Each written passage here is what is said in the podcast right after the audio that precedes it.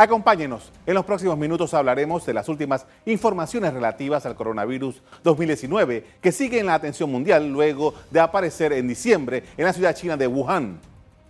La Organización Mundial de la Salud envió hoy una misión internacional de expertos a China para coordinar la respuesta al brote de este virus. Los expertos advirtieron que se detectó a personas sin historial de viajes que lo han adquirido.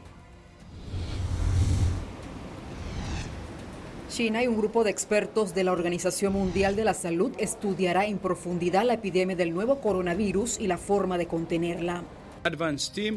Un equipo avanzado de expertos de la OMS acaba de llegar a China, dirigido por el doctor Bruce Award, para sentar las bases del equipo internacional más grande. Bruce y sus colegas trabajarán con sus contrapartes chinas para ser seguro que tenemos la experiencia adecuada en el equipo para responder las preguntas correctas. El jefe de la organización advirtió que la extensión del virus fuera de China podría acelerarse. El 99% de los casos reportados están en China y la mayoría de los casos son leves. Aproximadamente el 2% de los casos son fatales, lo cual por supuesto sigue siendo demasiado. La misión de la organización está encabezada por Bruce Aylward, un veterano en crisis sanitarias que entre 2014 y 2016 supervisó la respuesta de la organización al virus del ébola en el oeste de África. El nuevo coronavirus surgió en la ciudad de Wuhan, la capital de la provincia de Hubei, en el centro de China, donde millones de personas están confinadas en sus casas para evitar la propagación. Los esfuerzos están centrados en evitar la propagación del virus fuera de China. Hubo más de 350 infecciones en casi 30 países y territorios. También hubo dos muertes, una en Filipinas y otra en Hong Kong.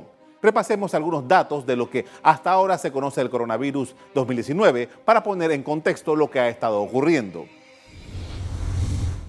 De acuerdo a los especialistas, este nuevo virus causa neumonía en los pacientes. Los síntomas parecen comenzar con fiebre, seguida de tos seca y luego, después de una semana, llega la falta de aliento y algunos pacientes necesitan tratamiento hospitalario. Indicaron que esta infección rara vez parece causar secreción nasal o estornudos. Los científicos de la OMS han explicado que los datos obtenidos de 17 mil pacientes sugieren que el 82% desarrolló una enfermedad leve el virus se agravó en el 15% del total y alcanza un nivel crítico para el 3% de los pacientes.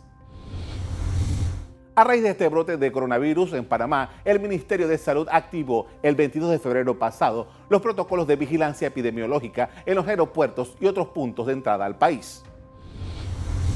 También está funcionando en sesión permanente el Centro de Operaciones de Emergencias de Salud, el cual es utilizado para el monitoreo y vigilancia de las situaciones de emergencia y de desastres. El Ministerio de Salud informó que se mantienen en constante coordinación con autoridades del Servicio Nacional de Migración y del Aeropuerto Internacional de Tocumen para monitorear la entrada y salida de pasajeros. Se indicó que el Instituto Conmemorativo Gorgas está en capacidad de hacer las pruebas de laboratorio y tienen los resultados en un corto periodo.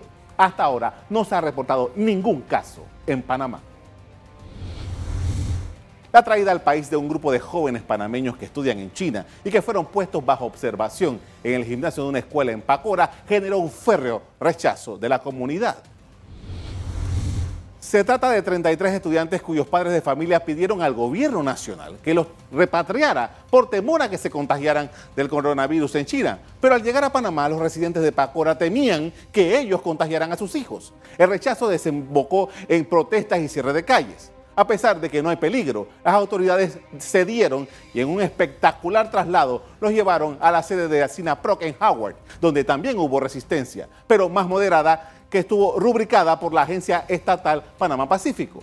Los estudiantes ya cumplieron ocho días bajo observación sanitaria. Ante la situación, el jueves el presidente de la República visitó a los estudiantes y se aseguró de mencionar que estuvo con ellos y que no usó mascarillas. Mientras tanto, la ministra de Salud tuvo una reunión con residentes de Howard. Todos estos jóvenes tienen su cubrebocas todo el día cuando están con personas y cuando llegan a la visita. O sea que ellos tienen una barrera. Esto no es ébola, no es un padecimiento que requiere una mascarilla en este momento especial, solamente cuando le tengan que manejar todo el tema de secreciones si en algún caso tuviera. Y yo creo que hay que resaltar, porque incluso nuestro equipo, y no crean que el temor que ustedes tienen, no lo tenemos los trabajadores sanitarios. Yo llegué a un lugar y estaban todos vestidos de astronauta. Le digo yo astronauta porque todo el mundo quiere vestirse para la protección y seguridad. Pero las cosas tienen que ser de acuerdo a la virulencia.